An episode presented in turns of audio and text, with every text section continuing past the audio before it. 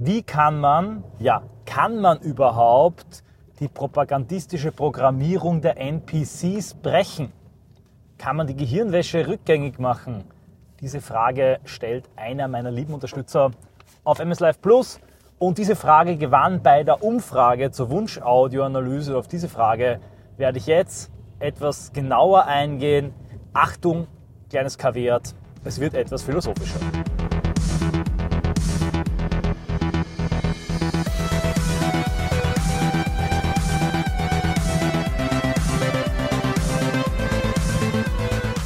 Alle, die noch nicht Bescheid wissen, eine der vielen Vorteile und Gratifikationen einer Mitgliedschaft bei MS Live Plus, meinem internen Unterstützerclub, ist es, dass regelmäßig mindestens zweimal im Monat Umfragen stattfinden zu einer Wunschaudioanalyse. Ihr könnt also als Kommission ein Thema vorschlagen, über das ich dann im Zuge einer Audioanalyse frei nachdenke. Zwischen 15 Minuten, manchmal werden es auch 30 Minuten. Und aus diesen vielen Vorschlägen, sie sind jedes Mal hochspannend, wird dann ebenfalls in einer Umfrage, in der nur Mitglieder mit abstimmen dürfen, ein Siegerthema gewählt. Alle anderen Fragen beantworte ich dann in einer Generalantwort, die meistens 50, 60 Minuten dauert, kurz. Die ist aber exklusiv für MS Live Plus Mitglieder. In den Genuss dieser Audioanalyse kommt ihr alle, kostenfrei, aber eben vorschlagen, mit abstimmen, das ist dem illustren Kreis, dem gefährlichsten Club der Welt, MS Live Plus vorbehalten. So, genug der Umschweife, kommen wir zur Siegerfrage. Ich lese sie vor. Gestellt wurde sie von Michael. Wie erklärt man Normis am besten, dass alle linken Ideologien und Weltanschauungen, Multikulti, Feminismus, LGBTQ etc. grundsätzlich schlecht sind? Hui, na, das ist eine, eine Vorlage, also Zitat jetzt, ja. Viele Normis meinen ja zum Beispiel, ich bin ja nicht grundsätzlich gegen Feminismus, aber die übertreiben es halt. Oder Antifaschismus ist ja eigentlich gut, aber es wurde falsch umgesetzt, etc. Wie kann man zu Leuten erklären, dass nicht nur eine konkrete Form oder Ausprägung davon schlecht ist, sondern die grundlegende Ideologie im Kern falsch ist? Also, wie erklärt man beispielsweise, dass Feminismus grundsätzlich im Kern falsch und schlecht ist und nicht nur eine konkrete Form davon? Was für eine Frage. Spannend, herausfordernd und wichtig. Ich möchte in dieser Frage weniger darauf eingehen, wie man jetzt konkret diskutiert und debattiert. Die Frage kommt immer wieder. Ich habe dazu bereits einige Audioanalysen gemacht. Ich überlege sogar vielleicht einmal, wenn ich Zeit habe, ein Projekt, das ich schon lange vor mir her schiebe oder vor mir her trete, wie so eine leere Cola-Dose, äh, mit Friedrich Langberg als Sparringpartner mal so eine Art Diskussionsschulung zu machen wo er oder ich den linken Advocatus Diaboli spielen und wir dann einige Gespräche durchexerzieren, indem natürlich am Ende der Patriot immer gewinnt. Also wenn euch das, äh, die Projektidee gefällt, schreibt es mir gerne in die Kommentare. Wenn da viele Kommentare sagen, ja, darauf hat die Welt gewartet, dann werde ich das Projekt etwas forcieren. Ich will mich hier auf den entscheidenden Punkt der Frage fokussieren, der ganz wichtig ist. Nämlich, wie erklärt man, dass sie im Kern problematisch sind, diese linken Ideologien? Und hier wurde äh, nicht abschließend aufgezählt, Multikulti, Feminismus etc. pp. Um das zu verstehen, muss man zuerst einmal den Kern genau dieser Ideologien verstehen. Und wir gehen jetzt hier von der Anwenderoberfläche, also äh, iOS, äh, Android, Windows, hinein in die Programmierung, in die Programmiersprache. Ein diffiziles und auch komplexes, ja sogar gefährliches Unterfangen. Zuerst muss ich dem Fragesteller Michael gratulieren, er hat völlig recht. Wenn die Leute nicht diese Denkmatrix, ich habe es genannt, die NPC-Programmierung, die Gehirnwäsche überwinden, dann ist jede Kritik an Bestehenden letztlich nicht tiefgehend genug. Dafür gibt es bereits zahlreiche Memes. Ich möchte zwei herausgreifen, die das auf den Punkt bringen. Das erste ist, uh, the Democrats are the real racists. Die Demokraten sind die echten Rassisten. Wir sind die wahren Antifaschisten hört man ständig in dem Bereich der noch immer programmierten Halb-NPCs, Leute, die also unwillig diese herrschende Ideologie schon kritisieren, aber sich noch nicht geistig von ihren Dogmen befreien können. Diese Leute referieren auf die grundlegende Matrix, die grundlegenden Begriffe, die grundlegende Unterscheidung von Gut und Böse, sprich Faschismus ist böse, Antifaschismus, respektive Kommunismus, Linke, das ist gut. Natürlich werden jetzt einige sagen, nein, Antifaschismus ist ja nur ein Grundkonsens aller gegen den Faschismus. Aber warum gibt es nur diesen antifaschistischen Grundkonsens? Warum keinen antibolschewistischen? Warum keinen antitotalitären? Warum keinen antiautokratischen? Ganz einfach, weil in dieser ähm, Alleinstellung des Hauptgegners des Faschismus ausgeblendet wird, dass es verschiedenste Formen des Totalitarismus gibt und auf eine gewisse Art und Weise man am linken Auge blind wird für den linken Totalitarismus, den linken Extremismus und äh, die gesamte linksradikale Problematik. Also indem man sagt, wir sind die wahren Antifaschisten, wir sind die wahren Antirassisten, übernimmt man die linke Begrifflichkeit und man sagt eigentlich, man ist linker als die Linke. Man will, wie Schlomo Finkelstein sagte, auslinken. Sehr häufig in Verbindung damit, dass man sagt, na ja, Frauen sind ja die wahren Opfer des Feminismus. Migranten sind ja die wahren Opfer der Identitätspolitik und der woken Migrationspolitik. Man ist also nicht in der Lage, ein eigenes ethnokulturelles Interesse zu definieren und man ist auch nicht in der Lage, diese gut und böse Matrix des linken Denkens zu sprengen. Sehr lehrreich und erhellend ist hier das Buch von Sifferle, das gerade in einem Lesekreis durchgearbeitet wird und ich werde wahrscheinlich, wenn der Stress ein bisschen vorbei ist, sehr bald einen digitalen Lesekreis zu diesem Buch starten, indem er nämlich beschreibt, und es hat sich bis heute kaum verändert, dass es in der Weimarer Republik nicht links und rechts gab, sondern eine Triade aus liberalem, national, konservativen und kommunistischem Denken. Ganz entscheidender wichtiger Punkt, auch zum Verständnis der heutigen Bundesrepublik. Ich will mich hier darauf beschränken, dass man das Denken im Kern überwinden muss, das linke Denken, um die verschiedenen Derivate, also die Abstufungen und die Ausformungen, Ausprägungen des linken Denkens nachhaltig besiegen zu können. Sonst ist es so, wie wenn man ständig die Schwammerl abschneidet, aber das Pilzgeflecht, das den gesamten Wald durchzieht, bleibt bestehen und wartet nur auf einen Regenguss. Das führt dann zum zweiten Meme, das ich hier ansprechen möchte, nämlich That wasn't real communism. Sprich, jeder Versuch, den Kommunismus oder Antifaschismus, Antirassismus, diese ganzen linken Utopien umzusetzen, war nicht das Wahre und Richtige, es war gut gemeint, aber die Welt war noch nicht reif. Die Idee ist gut, aber die Welt ist halt nicht so und deshalb muss man auf einen anderen Zeitpunkt warten. Und bis weit hinein in liberal-konservative Kreise sagt man ja eigentlich, ist ja eine schöne Idee, Kommunismus ist ja so eine nette und freundliche Idee, aber dummerweise ist die Welt halt nicht reif.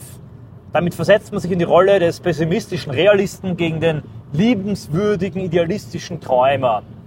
Darauf antworte ich mit Spengler, dieser Traum, also die linke Utopie, Spengler nennt es den Weltfrieden, ist und bleibt ein Traum, aber es ist nicht mal ein schöner Traum. Ich komme jetzt zum entscheidenden Punkt. Erstens, eine Idee, die nicht wahr ist, eine Idee, die falsch ist, die das Wesen des Menschen verfehlt, das Wesen der Gesellschaft, die Natur des Menschen. Diese Idee ist nicht gut gemeint und idealistisch und naiv, liebenswürdig, sie ist im Kern böse und schlecht. Das mag vielleicht nicht vom Menschen so intendiert sein und deshalb sage ich auch die Idee und nicht die Menschen, die ihre Träger sind, die können verführt sein, aber eine Idee, die falsch ist, ist, wenn man sie auf die Welt anwendet, schlecht. Wenn man jetzt hier mit Moral philosophisch hineingeht, dann könnte man auch sagen, das ist böse, aber die große Frage des Bösen will ich hier gar nicht aufmachen, das Fass, bleiben wir dabei bei schlecht. Also, eine Idee, die unwahr ist, das haben wir etabliert, ist schlecht und sie ist nicht gut gemeint und äh, man braucht nicht irgendwie da naiv und ähm, empathisch Rücksicht nehmen. Wenn die Idee nicht dem Menschen und der Natur entspricht, dann ist ihre Umsetzung eine Vergewaltigung, Verstümmelung und erzeugt nur Leid und Not und kranke Systeme, unglückliche Menschen, Unordnung und Verlust von Unwiederbringlichem. Diese linke Ideologie, deren Derivate und Ausprägungen vom Fragesteller benannt wurde, die ist falsch. Und genau das muss man den Normis erklären, dass sie einfach der Realität und der Wirklichkeit und dem Wesen des Menschen widerspricht. Dazu, und jetzt kommt ähm, der schwierige Teil, muss man sich aber in der Ideengeschichte auskennen. Wenn man also wirklich deprogrammieren möchte, die NPC-Programmierung, muss man den Programmiercode verstehen. Das ist völlig logisch. Ihr könnt auch nicht sagen, äh, ich kenne mich zwar aus mit Word und ein bisschen mit äh, WhatsApp, ja, und ich weiß, wie man die Einstellung bei Telegram verändert, Und deshalb kann ich jetzt einsteigen in den Programmiercode und kann ein iPhone jailbreaken ja, oder kann einen äh, Programmierfehler in Windows klären. Das geht nicht. Man muss auch ein gewisser Fachmann sein dafür und sich ein bisschen auskennen tiefer. Wenn man das nicht kann, dann verstrickt man sich notwendig in Widersprüche, in Aussagen wie die Nazis waren links, Islamofaschismus oder aber auch in einer Hypostasierung, also Übertreibung des Liberalismus, den man dann überall und hinter allem vermutet. Das ist das andere Extrem. Ich will es ja ganz einfach runterbrechen, wie ich das aus meiner Sicht beurteile. Die linken Ideologien, die hier so beschrieben wurden, also die eminent gegnerischen Ideologien, muss man erweitern auf die modernistischen, aufklärerischen Ideologien. Und damit haben wir zwei Seiten, nämlich eine liberale und eine marxistisch-linke sozialistische Tradition.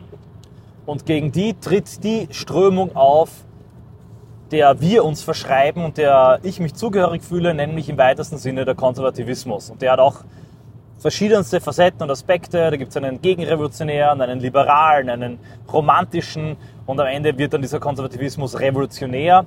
Zu Beginn des 20. Jahrhunderts die konservative Revolution incipit und äh, äh, das ist natürlich konzentrierter und immer bewusster, selbstbewusster, selbstreflexiver unsere neurechte Strömung.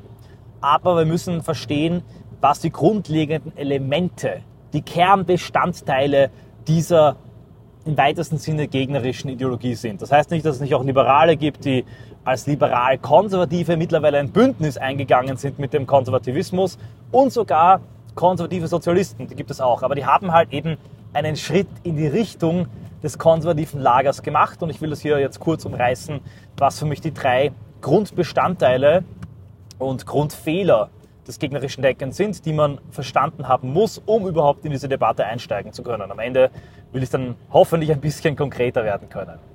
Erstens Egalitarismus, zweitens Universalismus, drittens Progressivismus. Das sind die drei aus meiner Sicht entscheidenden Kernbestandteile sowohl des Liberalismus als auch des Sozialismus, also der linken Ideologie und der, wie sie heute auftritt, neokonservativen Ideologie.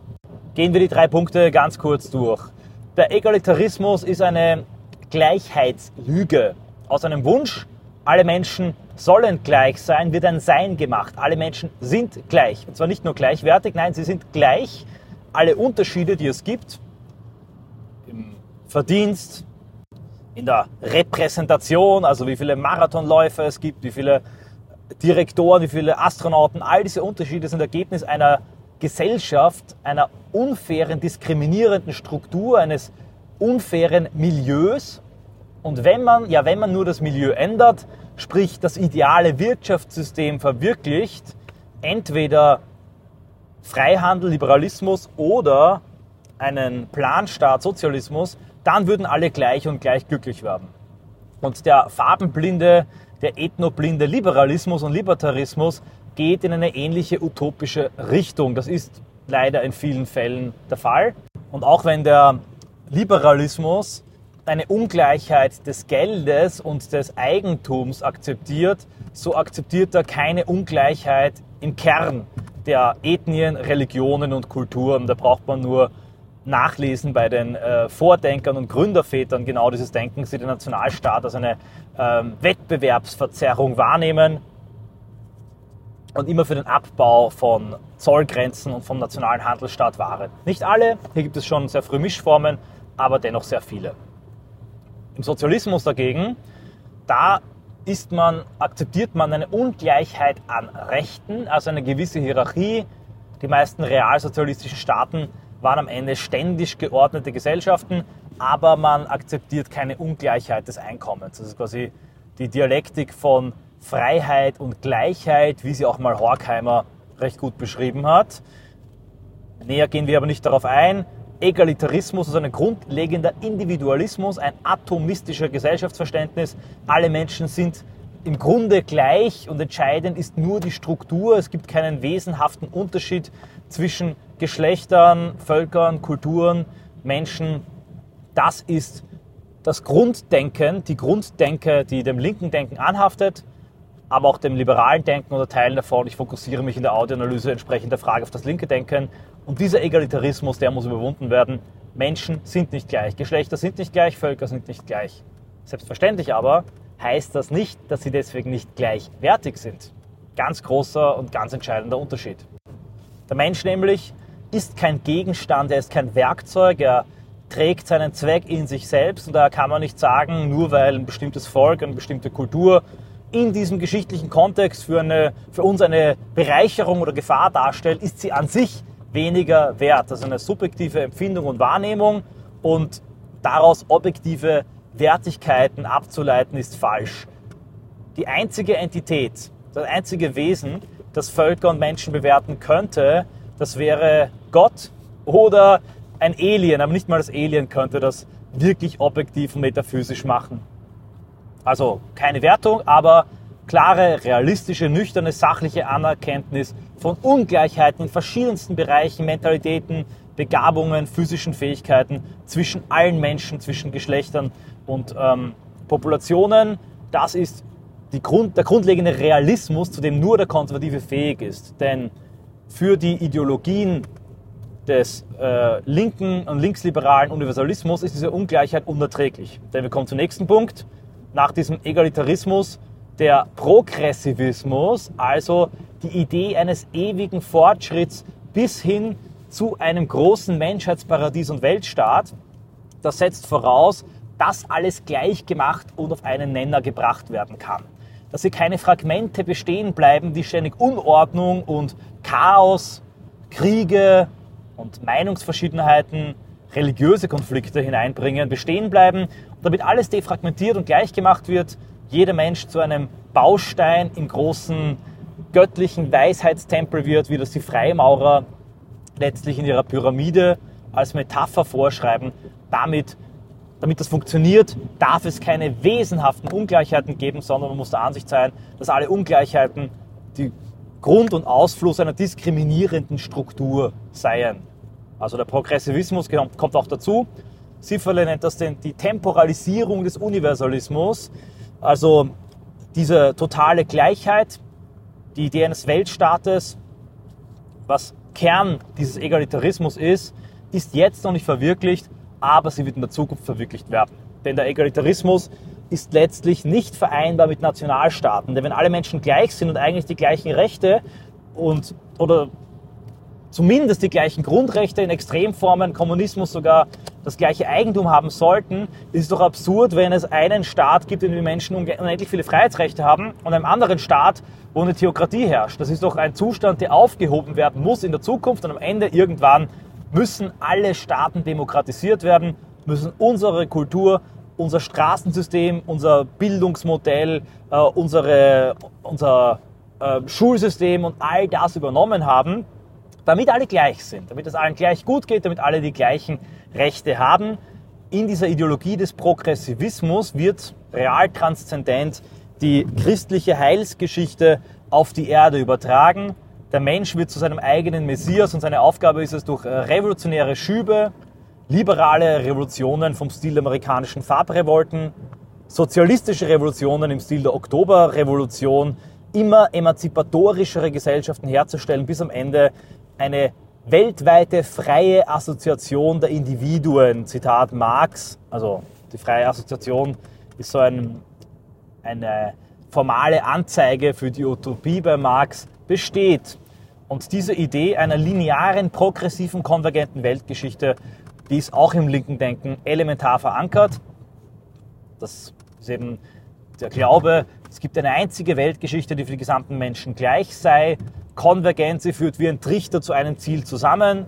Das bedeutet aber auch, es gibt rückständige Völker. Völkerabfälle nannten das Marx und Engels, nämlich die slawischen Völker. Das knüpft stark an Hegels Weltgeisttheorie an.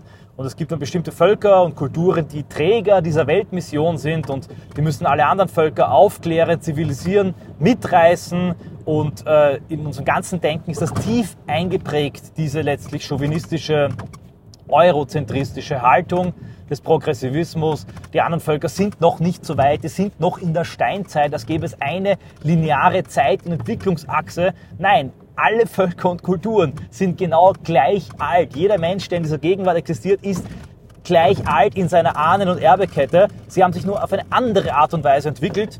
Gegen die konvergente, lineare, progressivistische Idee der Geschichte steht im konservativen Denken ein eher zyklisches, pfadabhängiges, pluralistisches Geschichtsmodell im Wissen, dass jedes Volk, jede Kultur seine eigene Geschichte, seine eigene Geschichtsphilosophie und Geschichtsauffassung hat und seinen eigenen Pfad gewählt hat. Das führt schon zum dritten Punkt, der Universalismus, der äh, die gegnerische Ideologie ist real transzendent, sie vertritt einen politischen Universalismus. Sie ist also unduldsam, es gibt für sie nur eine Wahrheit, ein Rechtssystem, eine Form der Kultur, ein Staatssystem und alle anderen Ausprägungen sind Verfallsformen, eben die rückständig sind und archaisch sind, die aufgeklärt und umerzogen oder bekämpft und besiegt werden müssen, um dann umerzogen zu werden. Diesem Denken, weil es so abstrakt ist, ist es also unmöglich, pluralistisch eine Vielfalt an bestimmten Ansätzen, Menschenbildern, Weltbildern, Staatsformen, Rechtsformen auszuhalten. Und all diese drei Aspekte werden ineinander verwoben. In der Religion der Seele einer seelenlosen Zeit, wie es Benoit zitiert in seinem genialen Band, nämlich in der Ideologie der Menschenrechte. Und die Ideologie der Menschenrechte, das ist die, die grundlegende Legitimation für jede Intervention. Sie ist die Triebfeder für den Fortschritt, für die Demokratisierung der Welt, für die Dämonisierung verschiedener Staatsführer und in ihr fallen Egalitarismus, Progressivismus und Universalismus zusammen.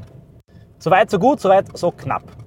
Der nächste Schritt in einer ideengeschichtlichen Bildung wäre nun genau diese Ideologie der Menschenrechte und genau diese drei Aspekte des linksliberalen Universalismus, Egalitarismus, Progressivismus und Universalismus einer kritischen Revision zu unterziehen.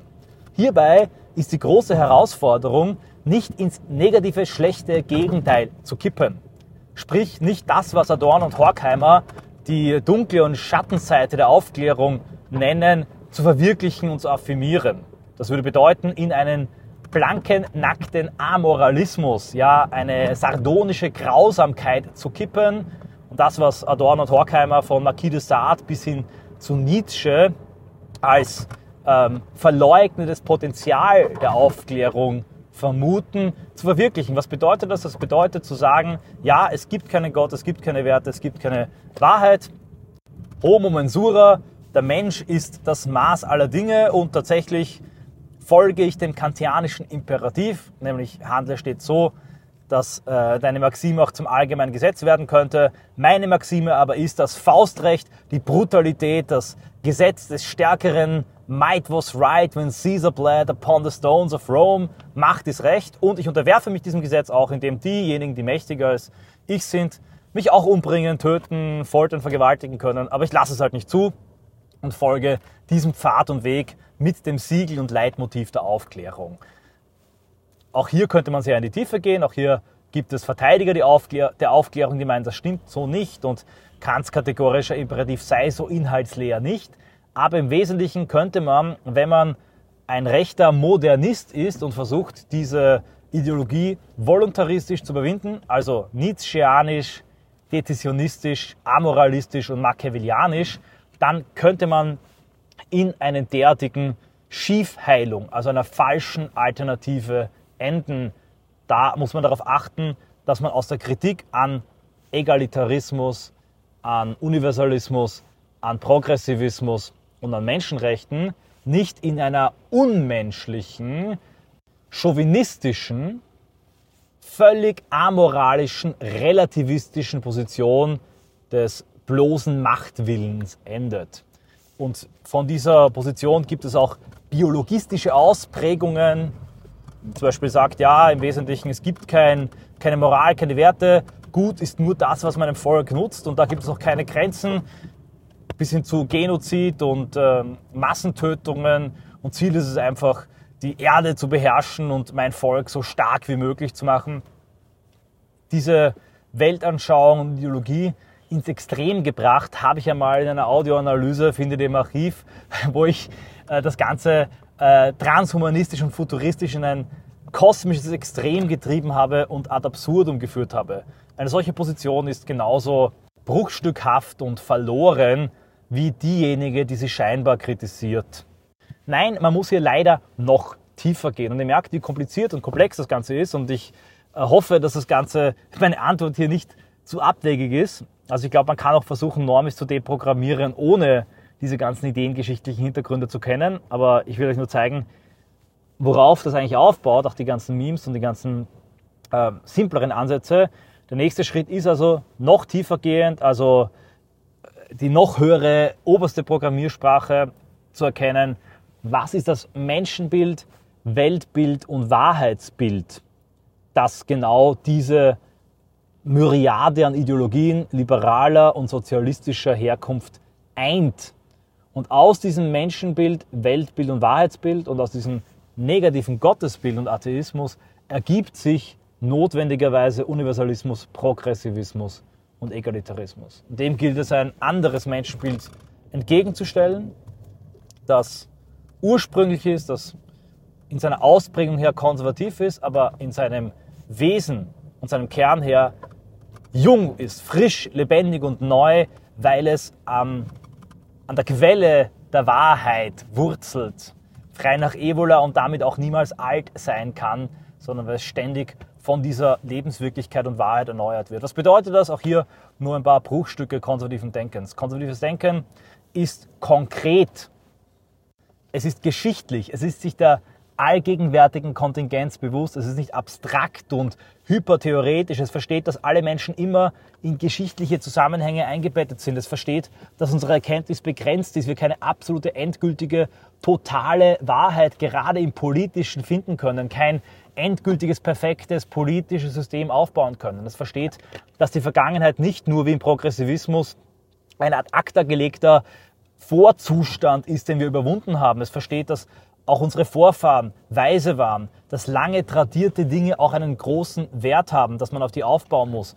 Das konservative Denken versteht, dass das Leben in Polaritäten stattfindet, die nicht aufgelöst, aufgehoben oder schief geheilt werden können. Es wird dementsprechend auch immer pluralistisch, polar, was die Gesellschaft betrifft, ständig und es versucht, die Spannung zwischen den Geschlechtern, zwischen den Völkern, zwischen den Klassen nicht schief zu heilen und totalitär aufzuheben, kollektivistisch oder individualistisch aufzuspalten, sondern auszuhalten, zu ertragen und nach oben hin zu veredeln. Okay, das war jetzt sehr abstrakt. Gehen wir ins Konkrete, denn ich rede hier schon 27 Minuten. Konkret heruntergebrochen, auch am Beispiel zum Feminismus. Klar machen, dass all diese Ideologien, die angesprochen wurden, Teil in diesem Fall einer kulturmarxistischen revolutionären Agenda sind. Klar machen, dass auch der liberal-konservative, der sich gegen sie richtet, nichts gegen sie ausrichten kann, weil er im Endeffekt dasselbe Menschen- und Weltbild hat. Inwiefern hat er das? Insofern, als er die real existierenden, wesenhaften Unterschiede, die es gibt, leugnet und schlicht nur keine positive Diskriminierung will.